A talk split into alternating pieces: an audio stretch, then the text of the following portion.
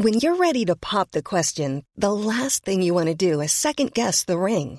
At Bluenile.com, you can design a one-of-a-kind ring with the ease and convenience of shopping online. Choose your diamond and setting. When you find the one, you'll get it delivered right to your door. Go to Bluenile.com and use promo code LISTEN to get $50 off your purchase of $500 or more. That's code LISTEN at Bluenile.com for $50 off your purchase. Bluenile.com code LISTEN. Profession réalisateur, réalisatrice. Michel Denisot reçoit Lisa Azuelos, Emmanuel Berco, Alain Chabat, Michel Azanavicius, Olivier Nakache et Eric Toledano. Bonsoir, profession cinéaste réunie. Excuse-moi. Euh, pardon. désolé, désolé, pardon. Je dirai après. Réunis six Ah réalisateurs. non, tu reprends même pas. Non Six réalisatrices et réalisateurs qui ensemble ont attiré plusieurs centaines de millions de spectateurs ou de téléspectateurs dans le monde entier. Euh, il y a autour de cette table cinq Oscars, euh, une flopée de César, des prix à Cannes et dans tous les festivals. Alors la question est, réalisateur, c'est quoi? C'est quoi ce métier? Avant, pendant et après le tournage d'un film Comment choisit-on une actrice ou un acteur? Comment le dirige-t-on ou place-t-on la caméra? La première question, c'est comment l'est-on devenu? Et je vais commencer avec vous, Alain. Comment êtes-vous devenu réalisateur euh, avant de faire Didier? Euh, euh, par hasard, en fait. Plutôt par hasard. Moi, je voulais faire de la bande dessinée. Et quand on faisait La Cité de la Peur avec Charles Gassot, le producteur qui avait une boîte de prod de pub aussi, et, euh, il m'a proposé de, réaliser des pubs Orangina. Euh, parce qu'il il avait des boards, euh, et il m'a dit tiens, euh, est-ce que tu réaliserais ça? Et j'ai dit mais j'ai jamais rien fait. Il m'a dit non mais euh, vas-y. Donc en fait j'ai commencé par ça et ça m'a beaucoup plu en fait.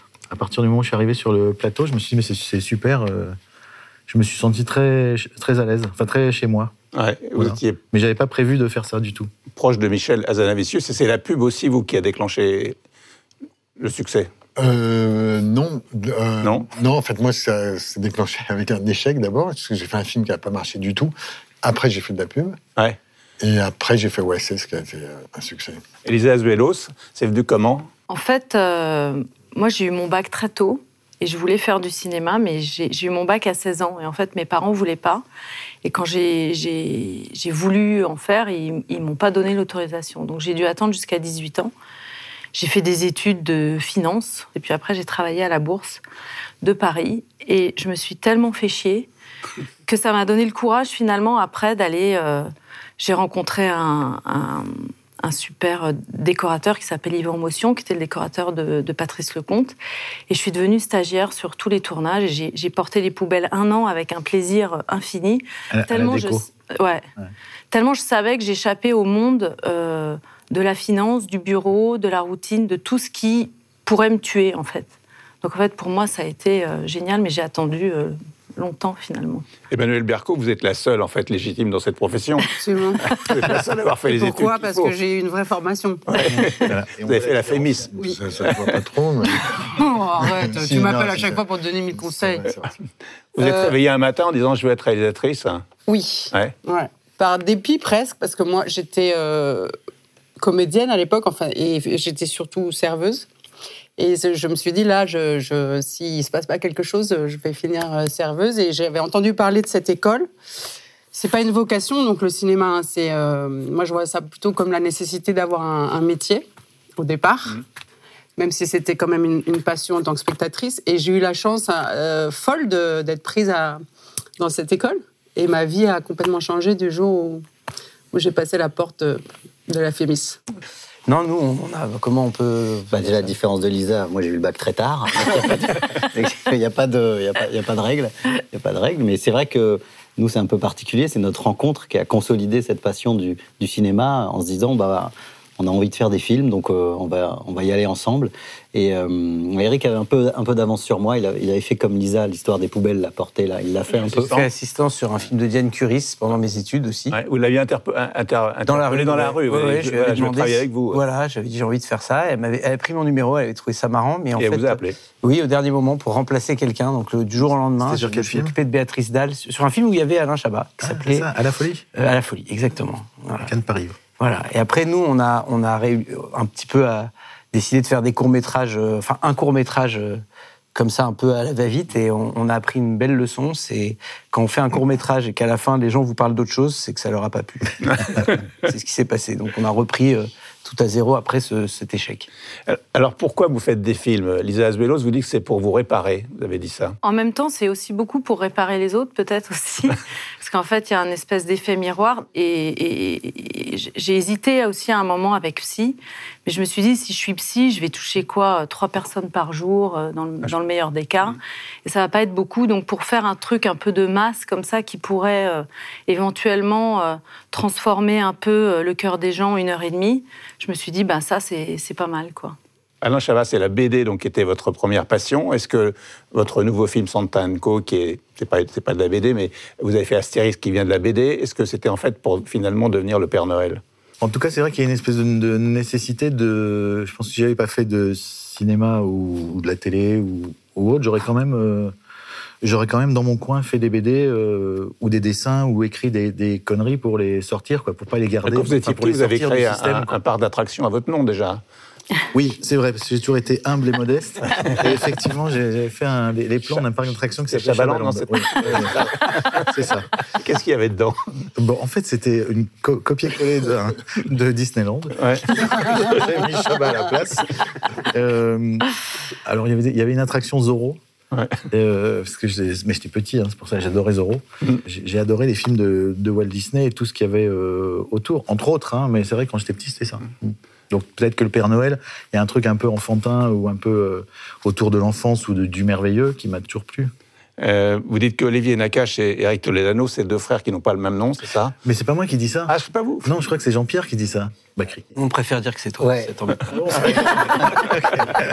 Jean-Pierre nous a dit que c'était toi. Ah, alors. ah bon? Ouais.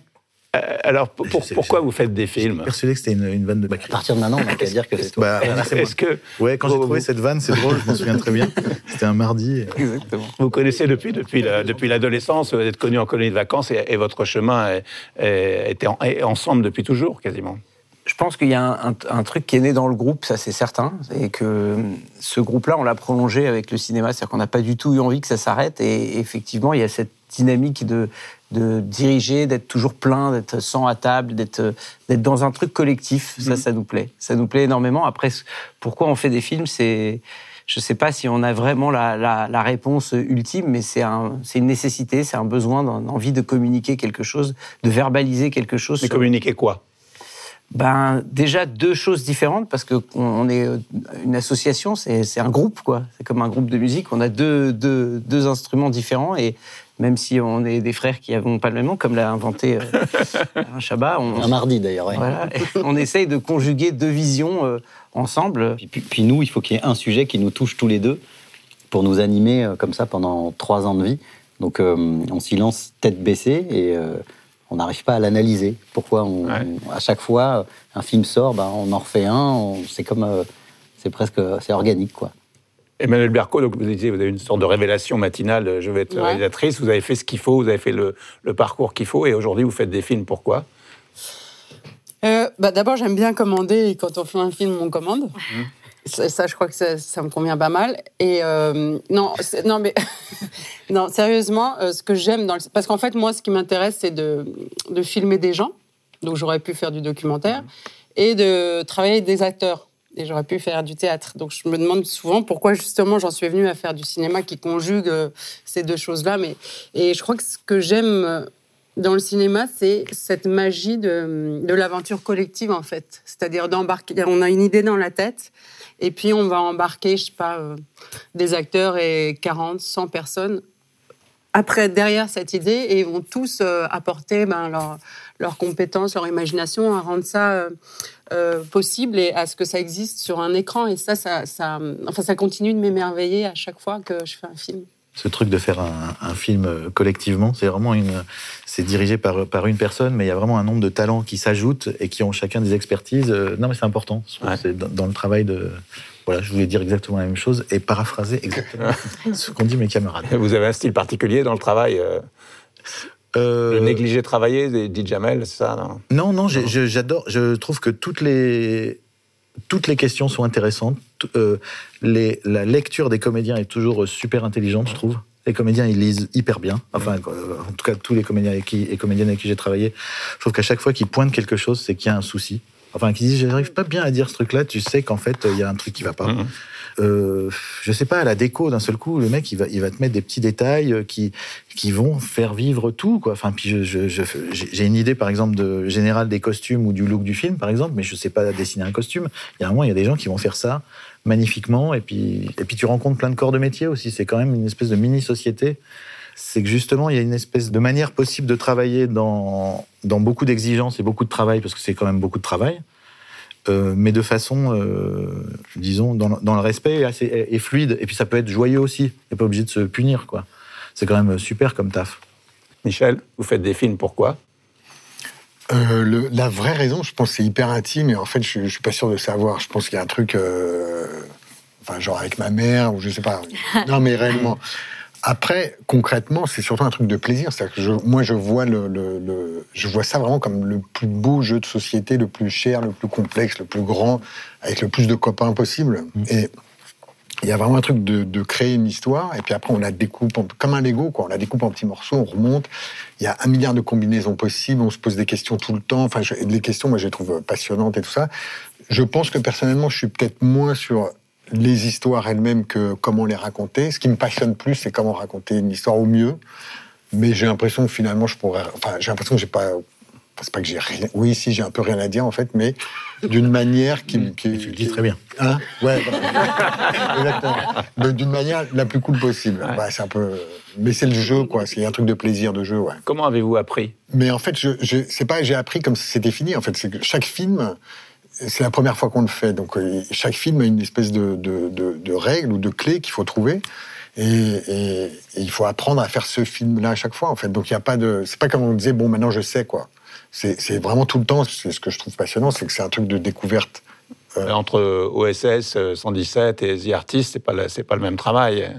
Et le redoutable, c'est encore autre chose. Ouais, mais parce que The Artist, c'était comment, comment on fait pour euh, raconter un film sans dialogue? Euh, OSS, c'est comment on fait pour, euh, racon- pour mettre des blagues qui pourraient être hyper euh, rassos, et, et en fait, on les fait pour qu'elles soient marrantes. Euh, le, le- The Search, comment on fait pour massacrer une carrière?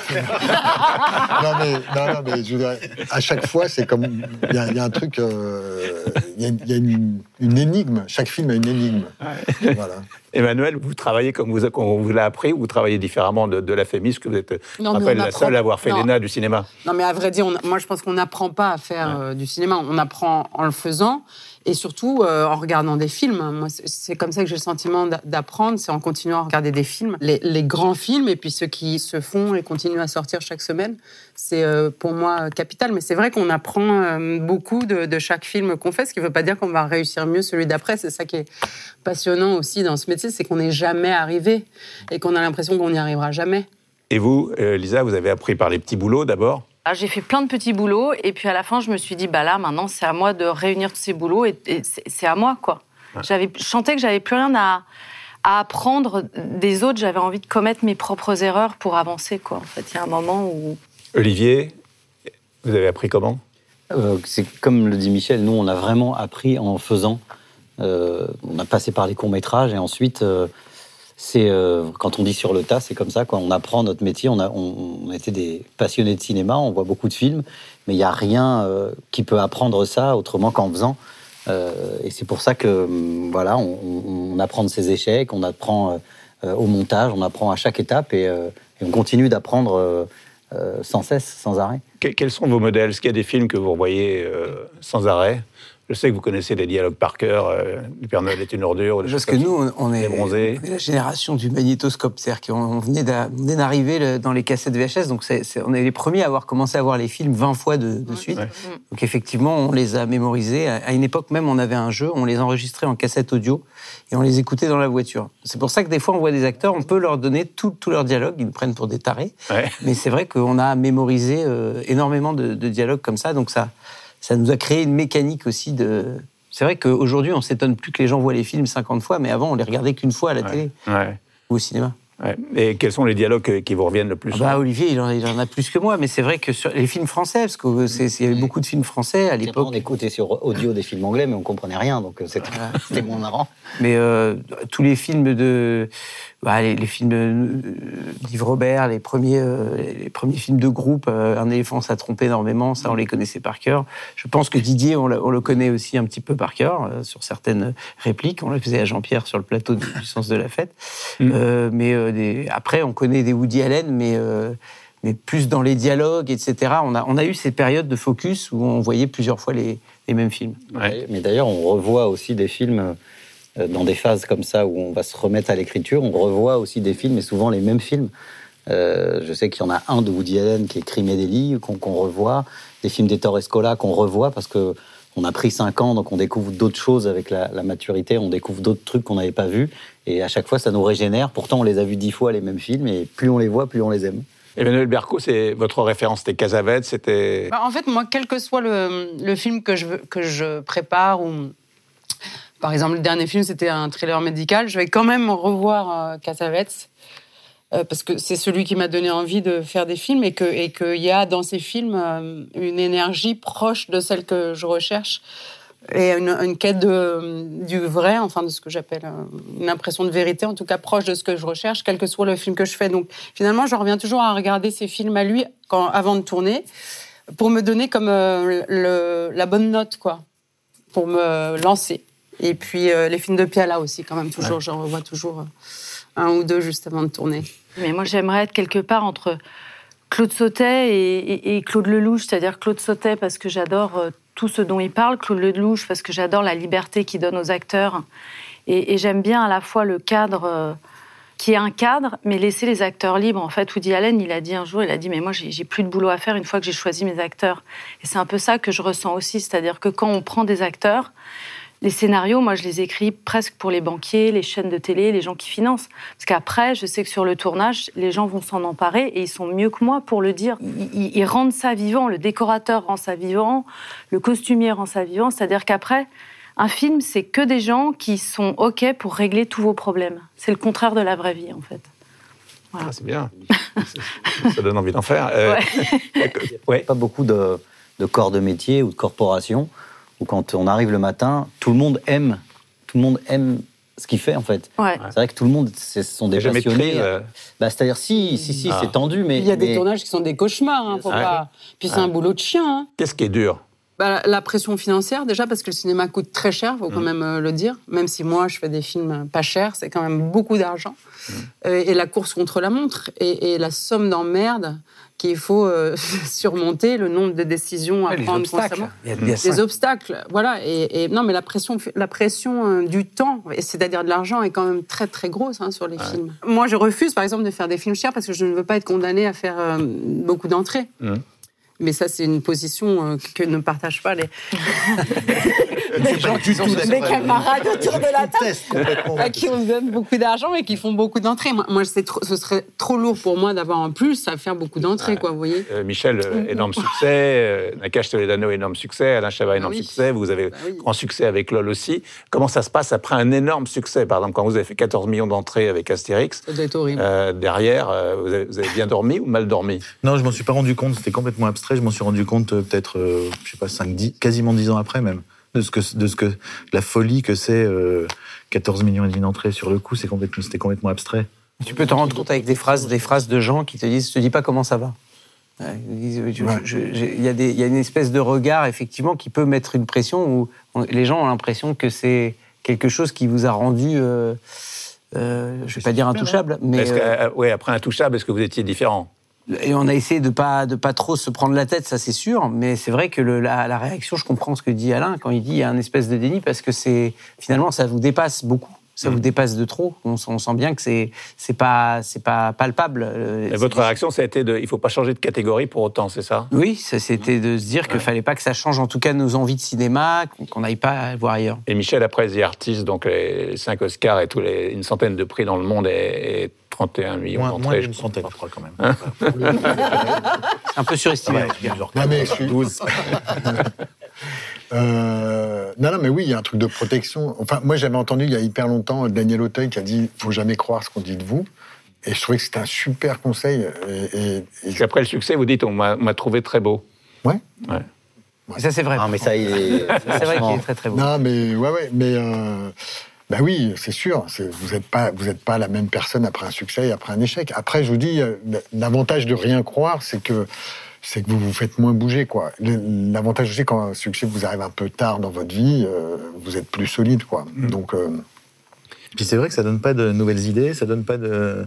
C'est derrière, c'est à chaque fois un prototype. À chaque fois, tu te dis bon, maintenant quoi Alors maintenant, c'est qu'est-ce qui m'excite Qu'est-ce que j'ai envie de, de- de- Dans quelle zone j'ai envie d'aller que je connais pas au moins ce qui est compliqué, c'est de savoir vraiment au fond ce qu'on a envie, parce que les autres veulent pas répondre à une demande, en fait, mais, euh, des- du, du marché ou des autres, etc., de faire ce que vous avez vraiment envie de faire. Parce qu'un film, finalement, d'abord, vous, vous allez passer deux, trois ans avec, mais en plus, vous allez, jusqu'à la fin de votre vie, vous, vous allez être le mec qui a fait ce film-là, quoi. C'est un métier où on doit avoir tellement de casquettes différentes sur trois ans. Et il n'y a pas beaucoup de gens qui sont capables d'encaisser autant de haut et autant de bas. C'est-à-dire que ça démarre, on est tout seul, parfois comme un crevard, à écrire quelque chose. Donc il faut avoir la solidité de tenir tout seul alors que personne ne vous a rien demandé, de se dire cette histoire vaut le coup. Soudain, on vous file je sais pas combien de millions d'euros, vous devenez chef d'une PME qui a environ 250 personnes. Et puis après, vous venez vendre votre sauce à la télé et là, tout à coup, on est commercial et c'est encore un autre métier. Donc c'est trois casquettes super différentes et ça, je trouve que c'est une particularité de ce métier qui est assez, euh, assez complexe à vivre en fait. Vous dites que les critiques ce ne sont pas des gens normaux, euh, Michel. Non, non, si, c'est des gens normaux, mais non, mais je veux dire, ils vont voir un film quand le moment, ce sont pas des spectateurs normaux. Ouais, c'est ça. Parce que la, la- Ouais. la projection, en fait, je crois que ce que je voulais dire, c'est que quand quelqu'un va voir un film, il paye. C'est un peu comme chez un psy. Donc, quand vous payez, vous avez envie d'être content et vous participez à, au déroulé du film, vous, vous participez à l'histoire. Quand vous payez pas et que vous arrivez en disant, bon, alors pourquoi ça va pas me plaire? Oui, vous n'êtes pas dans un. Enfin, vous participez pas au déroulé du film. Donc, c'est ça que je veux dire. Des fois, des fois c'est bien, des fois c'est moins bien. mais- Une, une fois, une seule fois, ça m'est arrivé. euh, je crois Studio Magazine il y a hyper longtemps. Il m'avait dit Est-ce que tu veux euh, chroniquer un film de Woody Allen qui sortait? J'avais envie de voir le film euh, avant. Ben, tu vois, j'étais hyper excité de voir le, le film. Donc du coup, je l'ai regardé. Ça m'a niqué le, le film. Parce ouais. que pendant que je regardais, je me disais tiens, qu'est-ce que je vais dire? Faut que je me rappelle de ça. Ouais. C'était un enfer. Mhm. Je sais même plus quel Woody Allen c'était, mais c'est hyper. Non, mais c'est hyper particulier de. Moi, quand j'arrive effectivement dans une salle de cinéma, je suis, je suis genre ah vas-y émerveille-moi ou tu vois, je, je suis prêt à être embarqué. Après, on est embarqué ou pas, mais T'es consentant. mais t'es Ouais. archi consentant. Nous, Et puis j'ai j'ai pas d'avis. Enfin, je suis pas en train de me fabriquer une espèce Ouais. d'avis en même temps. C'est un, c'est un drôle de truc. C'est compliqué, n'empêche de regarder des films dans cet état. Comment dirige-t-on une actrice? Comment dirige-t-on un acteur? Alors ça dépend. Euh, Emmanuel Berco, vous avez dirigé deux fois Catherine Deneuve. Est-ce que c'est la même chose de diriger Catherine Deneuve qu'un acteur débutant? Évidemment non. Bah, je pense qu'on fonctionne avec chaque acteur comme on fonctionne avec chaque personne dans la vie. C'est-à-dire on n'a pas affaire à la même personne, donc on ne s'y prend pas de la même manière. Donc il n'y a absolument aucune règle. Et euh, diriger Catherine Deneuve, c'est très facile. Comment on fait? On, on lui, on lui donne le, le- le script et après? Oui. Bah après, déjà, si elle accepte de jouer Ouais. dans le film, on est content. Ouais. Et puis, euh, avec Catherine, c'est particulier. Déjà, Catherine, c'est. Enfin, moi, je connais pas d'autres acteurs comme ça, mais elle fait le film vraiment main dans la main avec vous. Ça, c'est assez exceptionnel. Et elle est attentive absolument. Elle est aussi concernée par euh, le figurant du coin là-bas que vous, ou par le costume du partenaire, etc. Et, euh, et en fait, on la dirige pas vraiment dans le sens où. Elle est. Enfin, moi, j'écris pour elle, donc c'est particulier. C'est moi, tant que j'entends pas la réplique telle que je l'ai écrite, ça va pas. Et Catherine, forcément, ça, sonne tout de suite parfaitement juste. On a besoin de faire assez peu de prises avec elle, mais, mais moi, ça m'est arrivé de la bousculer un petit peu et tout ça. Hein. Ça veut pas dire que que je suis euh, comme ça euh, admirative de tout ce qu'elle fait. Mais elle est souvent très vite dans, dans, dans, ce que je recherche. Donc, euh, et, et ça m'est arrivé de travailler avec des acteurs qui sont pas du tout dans ce que je recherche. Et là, c'est la guerre, euh, mais vraiment la guerre féroce. Donc évidemment, Ça je j'ai jamais maltraité Catherine Deneuve, euh, quoique. Mais j'ai déjà maltraité euh, d'autres acteurs. Ça va jusqu'où Bah, juste avant les coups, mais pas loin, quoi. Ah oui. Ah bah oui, parce que, comme je vous le disais tout à l'heure, c'est une course contre la montre et, chaque minute vaut de l'or, quoi. Ouais. Et si euh, je sens que là, on est en train de me foutre ma journée en l'air, que je vais dépasser, que ça va coûter de l'argent à la production, enfin, ça rend fou. Il y a un côté un peu Cyrano de Bergerac, je trouve, dans le côté euh, réalisateur. C'est-à-dire, on est là pour vraiment mettre en valeur l'acteur, parce que je pense que c'est ce qu'on regarde, euh, enfin, ce que le spectateur regarde. Donc, c'est comment mettre en valeur au mieux un acteur avec ce qu'il a de mieux à mettre en valeur. Donc, c'est vraiment le charme de l'acteur qui définit comment vous allez travailler avec lui. Quand on se gourre en casting, et qu'on n'a pas le, le- bon charme sur le bon personnage, effectivement, on devient dingue. C'est une catastrophe, parce que l'acteur a l'impression d'être en échec, vous, vous êtes en échec, le personnage, il explose, il n'y a plus de personnage, ça devient une bouillie. Et ça, c'est catastrophique, c'est comme le- un monde qui s'écroule, quoi. Et puis, quand vous avez des acteurs qui sont hauts, c'est- beaucoup plus simple, quoi. Ouais.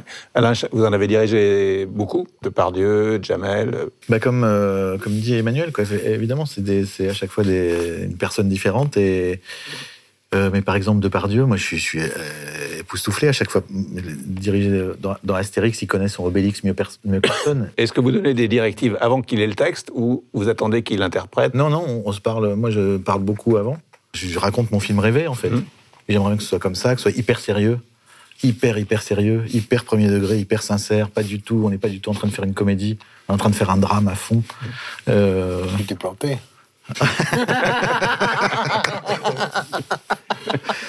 ouais, la, la boulette. Ouais, ouais.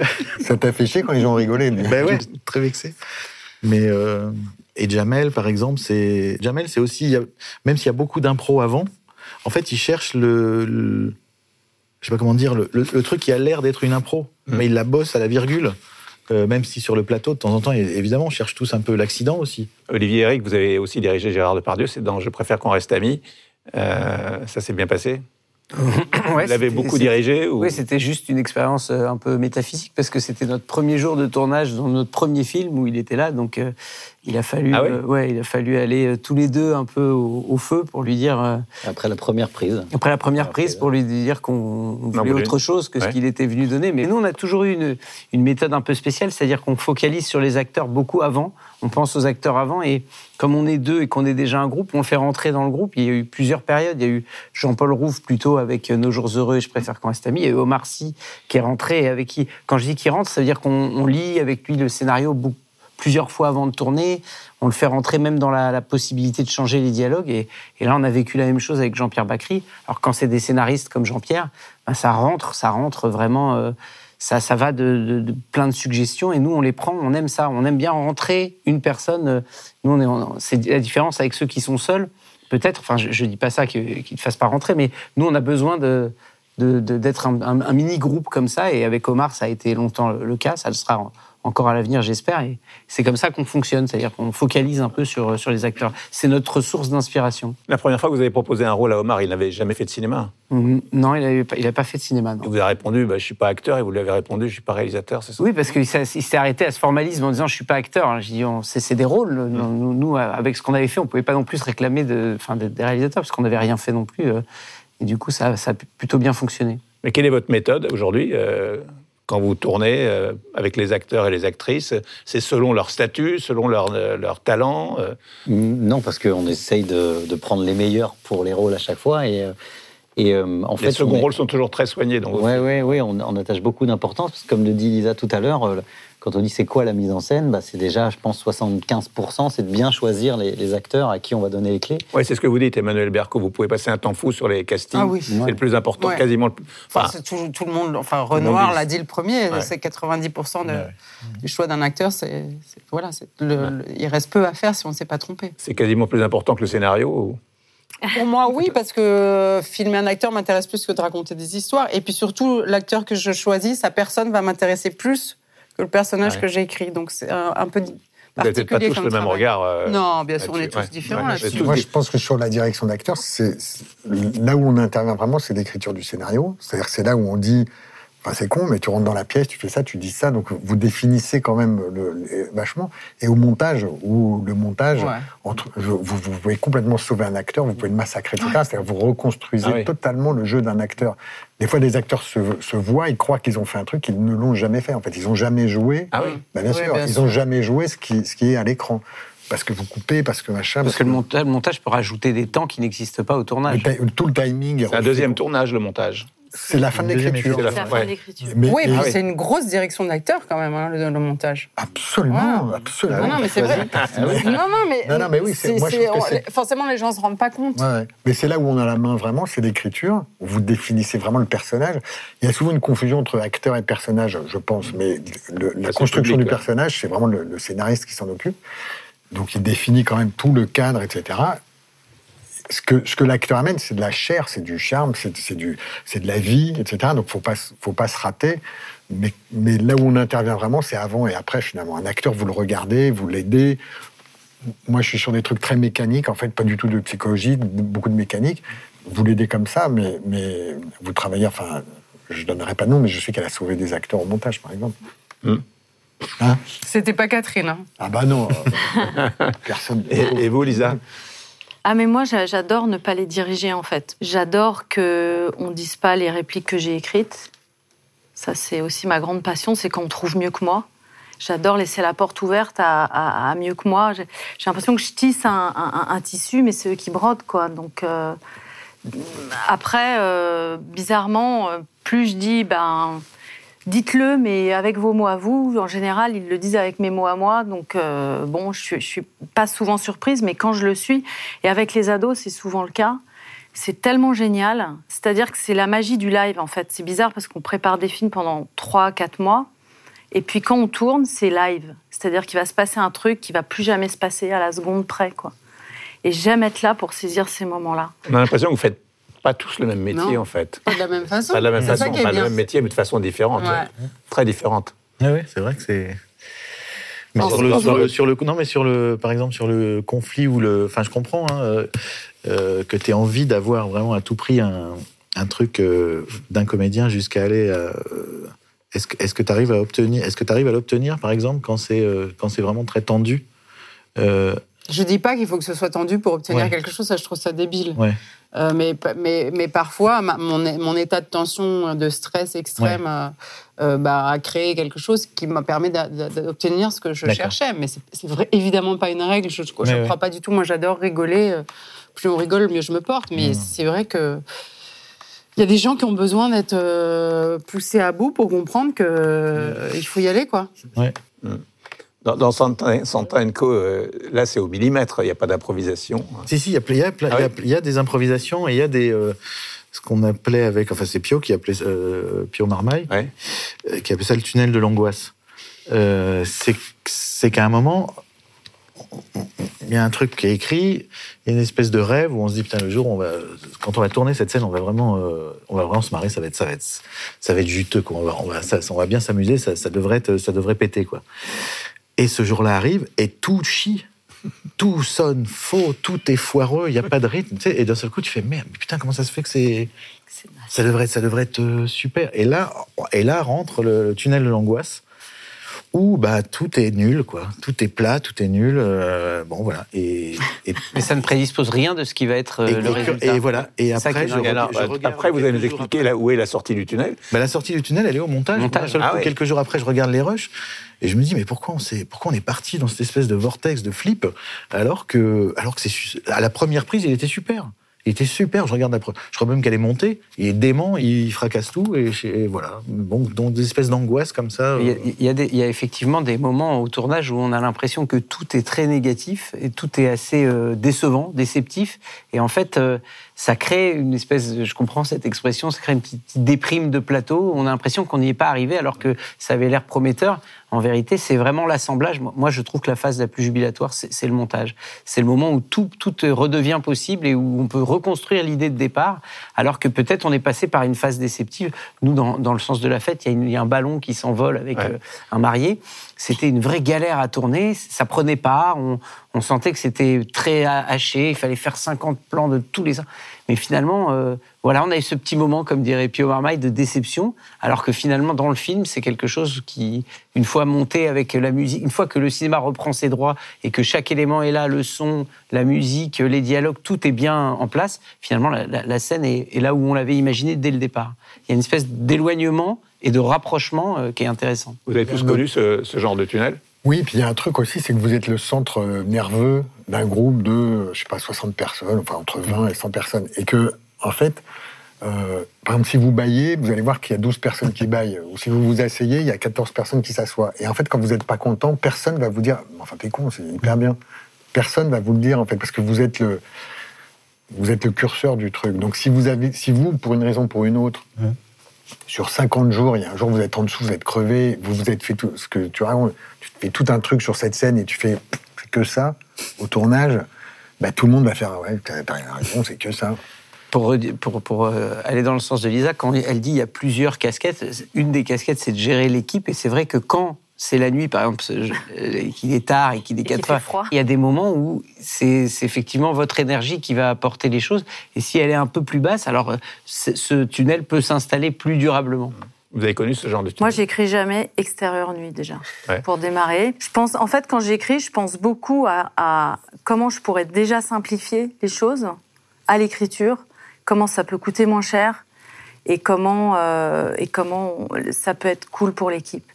Mais euh, c'est vrai que sur le tournage, c'est marrant, j'avais jamais vu ça à ce point-là, que comme tu l'as dit tout à l'heure. Sur le tournage, moi, je me considère presque comme une sage-femme. C'est pas forcément moi qui accouche, c'est tous les gens qui accouchent pour moi. C'est très étrange, en fait. Et, il suffit d'être vraiment le, bon accompagnant. Mais parfois, quand ça marche pas, moi, je fais la méthode perroquet. Hein, je m'en fous. Je sais qu'au montage, j'ai besoin de deux secondes de oh, comme ça. Et si la personne n'y arrive pas, je lui fais faire mille fois. Et, en fait, il, suffit de se rappeler qu'on n'a besoin que de deux secondes de bien.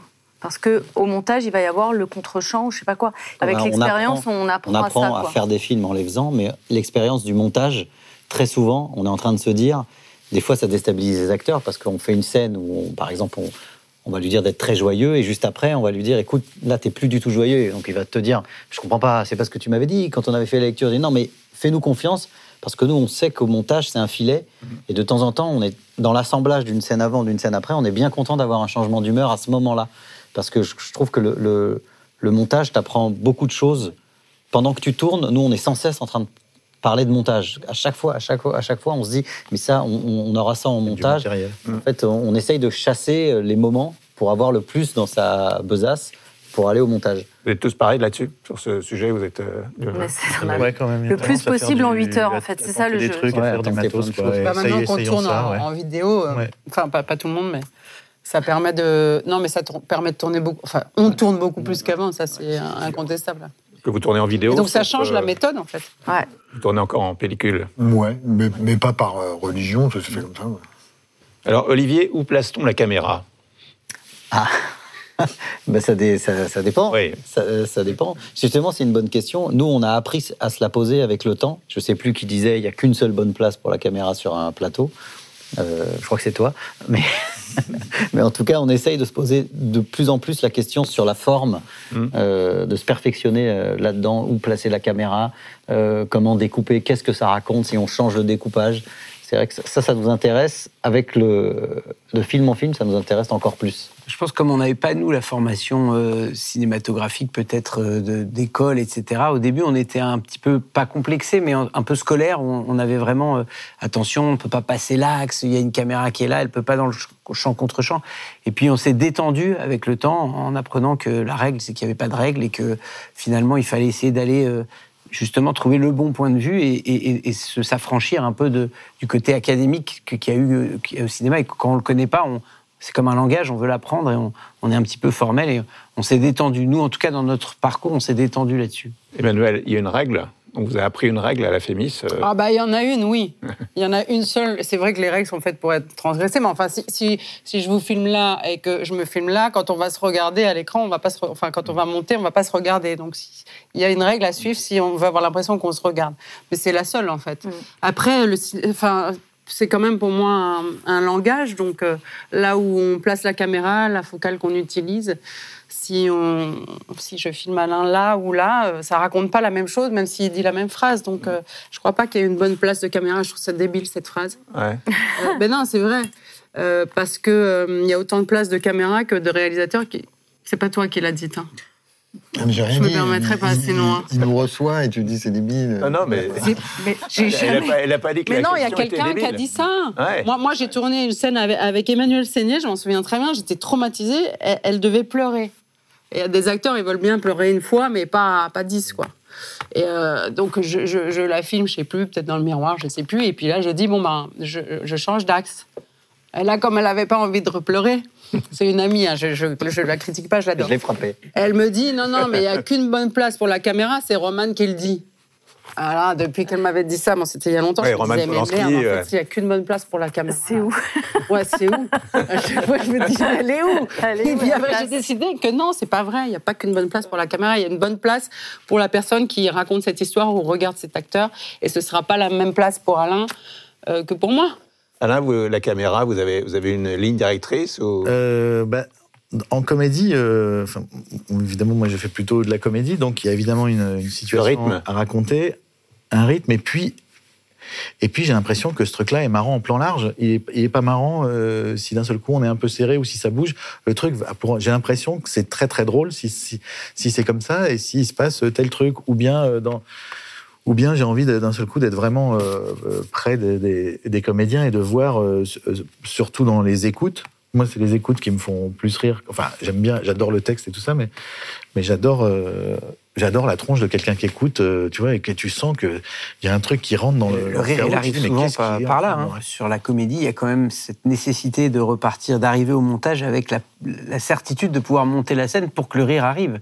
Et le rire arrive, comme dit euh, Alain, par le contre-champ, souvent par le fait d'avoir la réaction. Parfois, on est obligé de partir avec plus de recharge de- des réalisateurs qui font pas de la comédie, parce qu'il y a quand même cette, cette grammaire dans la comédie où à un moment le, le rire doit arriver. S'il n'arrive pas, c'est, ça n'est plus une comédie en tout cas. Vous avez tous connu des, grands succès. Quand on connaît des grands succès, souvent il y a un remake, il y a une adaptation aux, États-Unis. C'est le cas pour Intouchable. Euh, comment ça se passe, le, le Intouchable américain Euh, avez- ça se passe euh, c'est- avec Harvey Weinstein, Ouais. donc ça se passe euh, euh, sans dialogue en ce moment. Mais, euh, mais c'est toujours, d'abord, c'est toujours euh, un, un honneur. C'est, étrange. Enfin, il y en a eu deux autres. Il y en a eu un en Inde Ouais. et il y en a eu un en Argentine. Euh, Ceux-là, ils étaient, ils étaient plutôt, plutôt marrants à voir. Celui-là, il c'est sans vous. Enfin, vous c'est sans nous, Ah, oui, ouais, sans non, vous, ouais. c'est- nous- nous- c'est- on n'a même pas consulté. Ouais. Mais euh, sur, sur l'américain, c'est marrant de voir le casting. C'était, on était euh, intéressé de voir Brian Cranston et Kevin Hart, et puis aussi Nicole Kidman. Après, euh, qu'est-ce qu'ils en font et comment ils le font, c'est, c'est vraiment leur partie à eux. Ouais. Alors, Lisa, vous, vous avez adapté LOL aux États-Unis avec un, un super casting. Comment ça s'est passé? En fait, moi, c'était mon envie à moi, en fait. Ouais. J'avoue, j'ai toujours voulu aller à Hollywood. Ça m'a toujours fait rêver.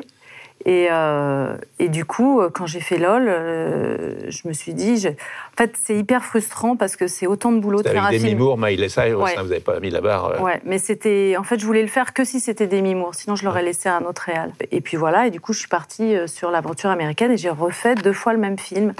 Et ce qui est assez étrange, c'est que j'avais fait des erreurs dans LOL que je m'étais juré de pas refaire dans le remake, et que malgré tout, j'ai refait.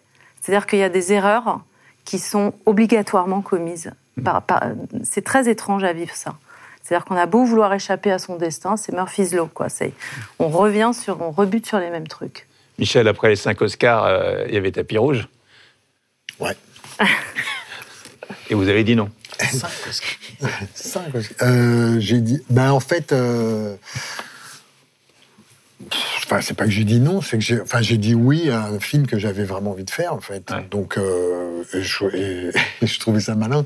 Mais après, euh, je regrette pas du tout. D'abord, je suis hyper content d'avoir fait ce film que bien peu de gens ont vu, mais. Parlez de The Search. Ouais, ouais, le film après, Ouais. après The Artist. Mais c'est super le film.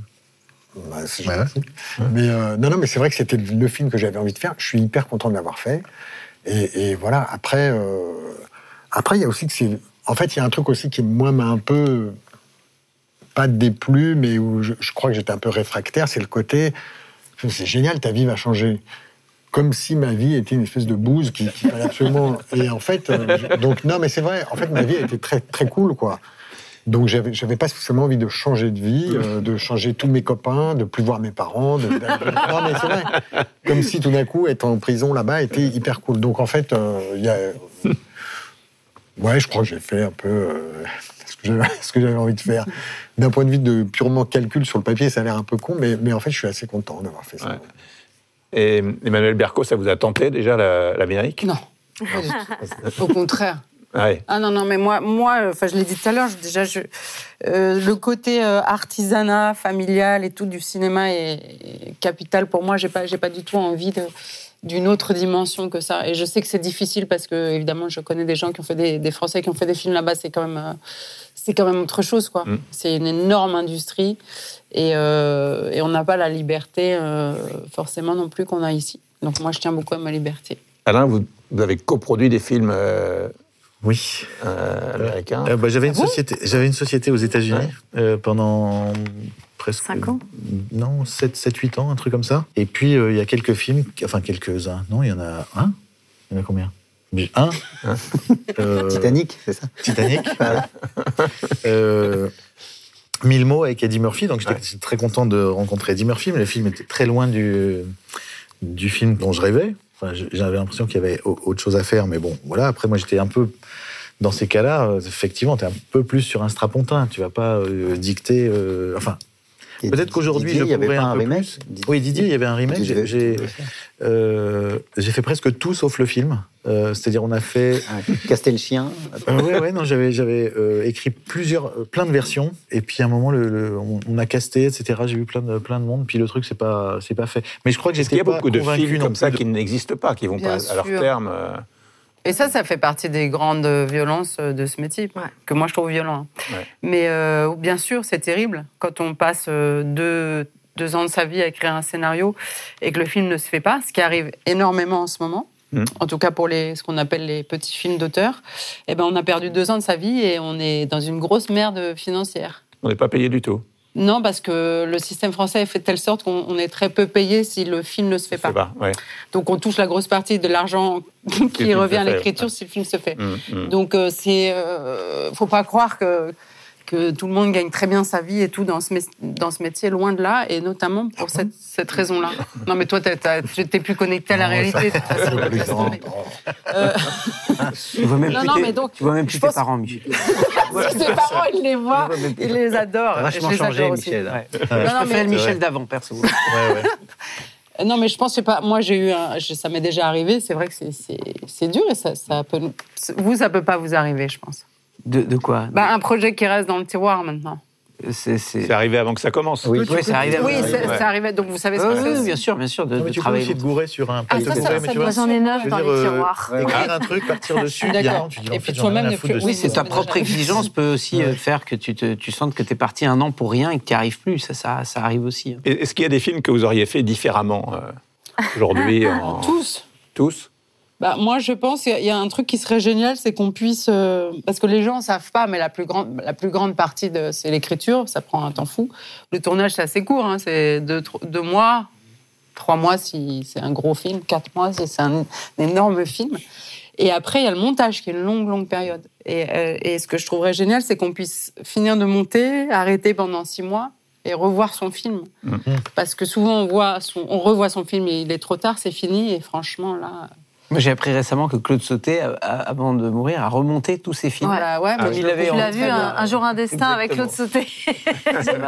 Ça m'a- marqué qu'il ait eu Moi envie, aussi. avant de mourir, Ouais. de, de re- remonter tous ses films tels qu'il avait envie de les avoir. euh, Ouais, mais Bah, Parce qu'il en a vu les défauts plus tard. Bah, ça répond à la question, c'est-à-dire si on les refaisait aujourd'hui, on ne voit malheureusement que, Que les les défauts. On ne voit plus du tout le comme comme les moi, je vois des défauts, je vois des qualités. En fait, je me dis, non, mais c'est vrai, Mm. parfois, je me dis, tiens, ça, c'est bien sorti, en fait, ce truc-là. Franchement, je me dis, tiens, t'as fait des scène, bons films, bien. toi, là. Ouais. Ouais, Non, non, mais moi, je remonte très bien trucs, des je me dis, films ça, c'était Ouais, moi, je Non, mais je films. ça, c'était pas réglé à l'écriture, ça n'a pas été réglé au tournage, exactement. c'est pas réglé au montage, et à l'arrivée, la scène, elle est foireuse, et le moment, il est foireux. Donc j'ai l'impression de les voir aussi, ces, ces trucs-là, mais pour le coup, je, moi, je trouve ça bien de.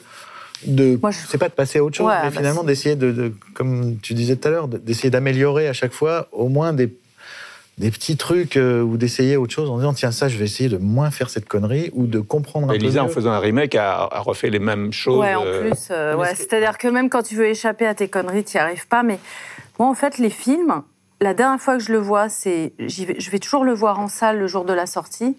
Et après, je ne veux plus jamais en entendre parler. C'est-à-dire, que je sais même plus ce que c'est. C'est une vague image brumeuse qui appartient aux gens, peut-être, dans le meilleur des cas.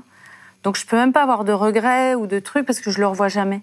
Je sais même plus. Mais un autre truc que tu dis qui, qui, qui est une règle, en tout cas de ce métier, que qu'on peut avoir euh, compris avec Olivier au bout de quelques films, ce que, ce que tu dis est assez juste, c'est quand le problème est au scénario, il se règle pas Ah, ça, au sûr. tournage, il se règle Ouais, pas au c'est montage. C'est-à-dire que Ouais. c'est une règle qui, qui, avec le temps, euh, est plutôt euh, assez fiable. C'est-à-dire que on ne solutionne pas des problèmes de scénario au montage, ni au, ni au tournage, ni au montage. Ouais, on les, on les cache. on les- on les cache, En tout cas, on pour moi, des- je les voilà. maquille un Voilà. peu ou machin. mais- Et quand on, les revoit, alors quand on revoit les films, on voit plus peut-être ces erreurs de départ qui ne se sont pas solutionnées. Hmm. Est-ce que la grande famille du cinéma existe en France? Mais je sais pas exactement ce que ça veut dire en fait, euh, mais il y a, de- bah, comme partout, Bah, y a des- on il y a est des quand même amitiés. assez peu en fait à avoir la chance de faire ce métier incroyable. Je parle des réalisateurs, techniciens, acteurs. euh, Donc dans ce sens-là, euh, c'est une forme de famille parce que c'est tellement, on est tellement des, Après, les Ouais, ça, affinités. léger. on est Ça des existe élus. deux mois avant, Des deux élus. mois après, on va dire. des élus exactement. Ouais, élus. c'est quand même fou de faire ce Ouais. métier et de penser que on a réussi à, à faire ça. Moi, ça me paraissait inaccessible. Mais il y a un truc qui est vrai, enfin qui est pas Après, les gens sont pas hyper sympas dans ce métier. Ah non, c'est des ordures. belle brochette d'enculé. Surtout Non, mais il y a de un truc qui est table. vrai, c'est qu'il y a- c'est un- Ça, j'ai pas envie de le préciser. C'est un, c'est un métier qui est hyper bien organisé en termes d'organisation professionnelle. Et du coup, c'est vrai que c'est un métier quand même hyper solidaire, dans le sens où, par rapport à plein d'autres pays où les cinématographies ont explosé parce que les gens, euh, en fait, c'était que des individualités, donc pas de solidarité, pas de concertation, pas de gens qui réfléchissent ensemble. Le cinéma français est très très bien organisé et du coup il a résisté très intelligemment, je trouve, par rapport à plein d'autres euh, cinématographies hors américaines, indiennes ou chinoises qui sont vraiment très très spécifiques. En ce sens-là, il a quand même ce truc euh, solidaire. Est-ce que les réalisateurs et réalisatrices ressemblent à leurs films? Est-ce que vous ressemblez à Ah oui. Oui. Ah oui. Alors ça, un truc de fou. Bah, Moi, je fais ma vie, donc euh, en fait. Même quand j'ai fait Dalida, c'était ma vie, j'avais l'impression. Donc, euh, C'est ça qui est bien. On va aller voir le film d'Alain dans, dans pas longtemps. Ben, on sait qu'on va s'installer dans la salle et on va voir un film et on va voir euh, Alain. du Alain. Voilà. C'est On ça voit qui bien. nous- C'est ça. Ça va être un film chevelu, quoi. Ouais. Donc, euh, Est-ce que vos films vous ressemblent? Bah Oui. oui, je pense. Oui, tout le monde. évidemment, ouais. Tout le monde est d'accord là-dessus. bah non, Beau gosse, d'ailleurs. ouais, bah, Très beau gosse. Mais sur des trucs en plus, c'est marrant parce que même des films où vous avez un acteur qui est très. Moi, j'essaie toujours de mettre des acteurs très présents et tout ça. Mais je pense malgré tout, enfin, pareil, quand, vous connaissez les réalisateurs, c'est fou à quel point les films leur ressemblent dans le, dans le, le, le- le rythme, la manière de, de parler, le- le- la manière de construire la pensée, etc. C'est- C'est dingue, vous, vous voyez les gens, quoi. Donc Michel, vous- on, on sait qui vous êtes en voyant vos films, et Emmanuel, on sait qui vous êtes en voyant vos films. Non, c'est pas exactement ça, mais les gens qui nous connaissent nous Ouais. voient à travers les films. Par exemple, moi, le dernier film de Michel, euh, je dis, mais même si, si je ne l'avais pas aimé, je ne pourrais pas ne pas l'aimer, parce que c'est tellement toi, et que je l'aime- j'aime tellement Michel. Non. Que, non, mais c'est vrai. Ce film, c'est tellement lui, et même les OSS, c'est tellement lui. Mais, mais le dernier film, vraiment, ça touche des choses euh, intimes chez lui. Et donc, et donc, on ne peut pas ne pas aimer euh, le film de quelqu'un qu'on aime quand on les reconnaît comme Mais ça. même, je ne crois pas que quelqu'un puisse passer deux ans à raconter autre chose que lui-même. Ouais. Il ne peut pas, il peut Quel pas que soit le focaliser. sujet, ouais. Oui, quel, quel que soit le sujet, on ne peut pas passer deux ans à raconter autre chose que ce qu'on ressent Ça, c'est vrai. intimement. La dernière question, c'est euh, si vous deviez garder un seul moment de ce que vous avez fait, euh, ce serait quoi? Un seul moment, Ouais. un moment? Un, Un moment, moment. une scène, une scène. cinématographique. Une scène cinématographique de ce que vous avez fait. C'est affreux. Bambino. C'est terrible. hein. Moi, je prendrais la scène de Bambino dans OSS, parce que tout le monde l'aime bien, donc Ouais. euh, c'est cool. Et moi, je prendrais dans Elle s'en va une scène entre Catherine Deneuve et un, un vieux paysan qui ne savait pas euh, qui il avait en face de lui. J'ai tellement aimé cette scène. C'est Olivier T'aurais pu prendre la scène où il joue dans ton film. C'est vrai que j'ai fait- Ah oui, parce que je l'ai employé comme acteur, excellent acteur. Olivier Moi, c'est plus. Euh, ah, c'est compliqué, il y a beaucoup de, beaucoup de moments. Il y a, peut-être un, un moment où, euh, qui s'est passé euh, sur un court-métrage qui s'appelait Les Petits Souliers, où, on a laissé tourner la caméra et les acteurs se, succédaient et on leur parlait et on s'est rendu compte, euh, peut-être à ce moment-là, qu'on pouvait diriger les choses, diriger certains acteurs. Ce plan séquence-là qu'on avait fait, c'était un moment que j'aimerais bien sauver si je devais me casser sur une île déserte. Eric? Bah, moi, c'était le- peut-être le moment dans, dans le sens de la fête où on a éteint toutes les lumières et où Jean- Jean-Pierre Bacry a une torche à la main et où il sauce toute l'équipe. C'était un moment magique. Euh, ça, pour la petite anecdote, quand on a dit couper, les autres, ils ont applaudi. Donc, c'est- c'est- ils ne savaient pas trop, ils étaient un peu étonnés. De, de- Nous-mêmes, on était étonnés. Lisa? Moi, je crois que ce sera un moment avec Valérie Benguigui parce qu'elle me manque beaucoup. Donc, euh, que, quand j'ai tourné avec elle dans Comme belle, et c'est vraiment une actrice euh, qui était comme une sœur. Donc, en fait, j'aimerais retrouver ce moment-là. Alain? Euh, peut-être un moment de Didier, je sais pas. Peut-être un moment où Jean-Pierre euh, Bacry essaye de. enfin, lit un album pour enfants à Didier en lui montrant une girafe et en essayant de lui faire dire ça, c'est une. Et j'aime, j'ai- c'est surtout le geste que j'aime, qui montre le coup de la girafe, qui peut me faire rire pendant mille ans. Voilà. Merci beaucoup. Merci. Merci. à vous. Merci. Merci. Merci.